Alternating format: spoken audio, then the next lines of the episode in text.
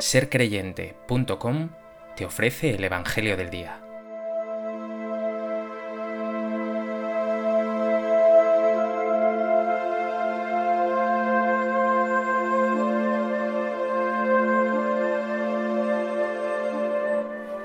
Del Evangelio de Marcos.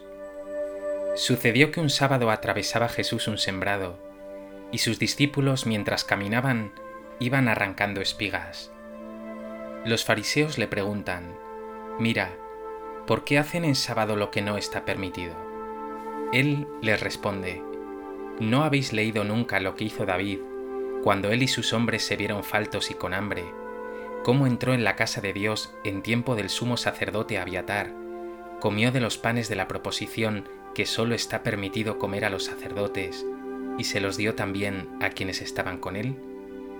Y les decía, el sábado se hizo para el hombre, y no el hombre para el sábado. Así que el Hijo del Hombre es Señor también del sábado.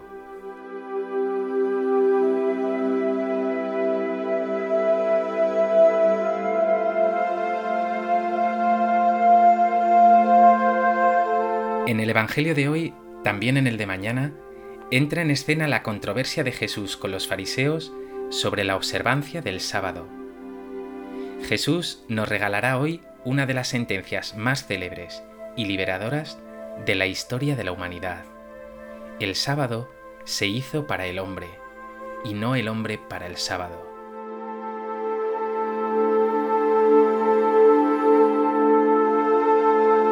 A propósito de este texto del Evangelio de Marcos, me gustaría compartir contigo tres reflexiones. En primer lugar, me gustaría detenerme en el sentido que el sábado tenía para los judíos. Dice el Génesis que Dios descansó el día séptimo, es decir, el sábado, de toda la obra que había hecho. Y según el libro del Éxodo, Dios en el monte Sinaí dijo a Moisés, Recuerda el día del sábado para santificarlo. Durante seis días trabajarás y harás todas tus tareas, pero el día séptimo es día de descanso, consagrado al Señor tu Dios. Así, el sábado es un día sagrado para los judíos, pero no es una norma caprichosa, sino un regalo de Dios a todos, amos y trabajadores, un día al servicio del hombre, de su descanso y alegría. Sin embargo, a propósito del sábado, había acabado imponiéndose una visión legalista, en que una serie de cosas como andar una serie de pasos o realizar determinadas tareas, estaban terminantemente prohibidas. Los discípulos de Jesús aparecen de camino arrancando espigas. El Evangelio de Mateo añadirá que lo hacían porque tenían hambre. Piensa ahora tú a propósito del sábado. ¿Tienes tu tiempo en tu vida para el reposo, el sosiego, el descanso? ¿O apenas tienes tiempo para lo importante?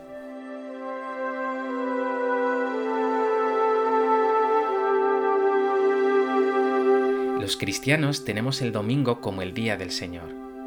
¿Lo santificas orando, dedicando tiempo a Dios y a lo realmente importante?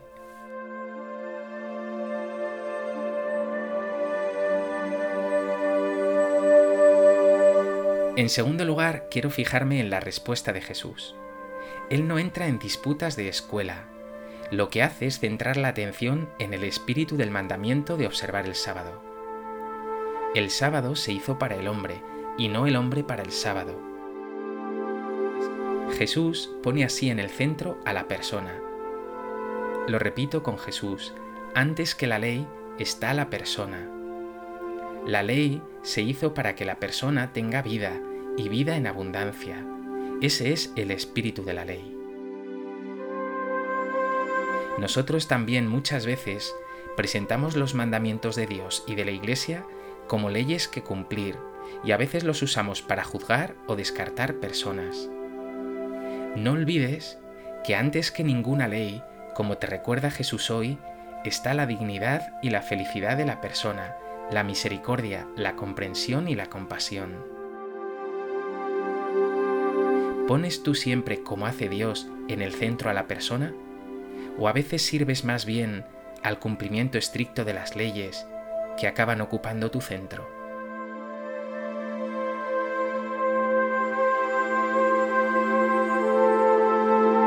En tercer lugar, termina Jesús diciendo una frase impresionante. El Hijo del Hombre es Señor también del sábado. Está diciendo Jesús, yo estoy por encima del sábado. Es una frase impactante, porque no había nada más sagrado para los judíos que la ley, el templo y el sábado. ¿Quién es este hombre que se pone incluso por encima del sábado? Pues bien, Él es el Hijo de Dios, Él es la palabra de Dios hecha carne, Él encarna la voluntad de Dios. Y en Él vemos no imposición de leyes, palabras que oprimen, sino cercanía, compasión, nuevas oportunidades, perdón y no juicio, acogida y opción por los últimos, por los más abandonados. El amor incondicional, la acogida del pecador, la misericordia siempre, el no juicio, esta es la ley de Jesús, lo que constituye nuestro verdadero sábado, nuestro verdadero descanso, que esto es lo que significa la palabra sábado, descanso. Pregúntate, ¿descansas aún en medio de tus debilidades y pecados en el pecho del Señor? ¿Hallas en Él la paz y el sosiego que necesitas? ¿O vives agotado, inquieto, atormentado por la culpa, por el peso de tus pecados?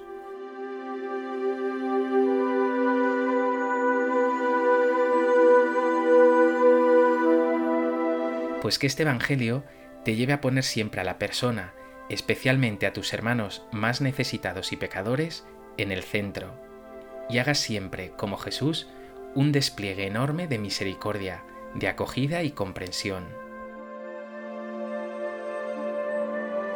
Señor Jesús, eres maravilloso. Tú siempre me pones en el centro, por delante de cualquier otra consideración. Tú quieres que viva libre y feliz. Hoy, una vez más, me invitas a reposar mi cabeza sobre tu pecho. Gracias Jesús, porque sé bien que ahí encuentro siempre el verdadero y definitivo descanso.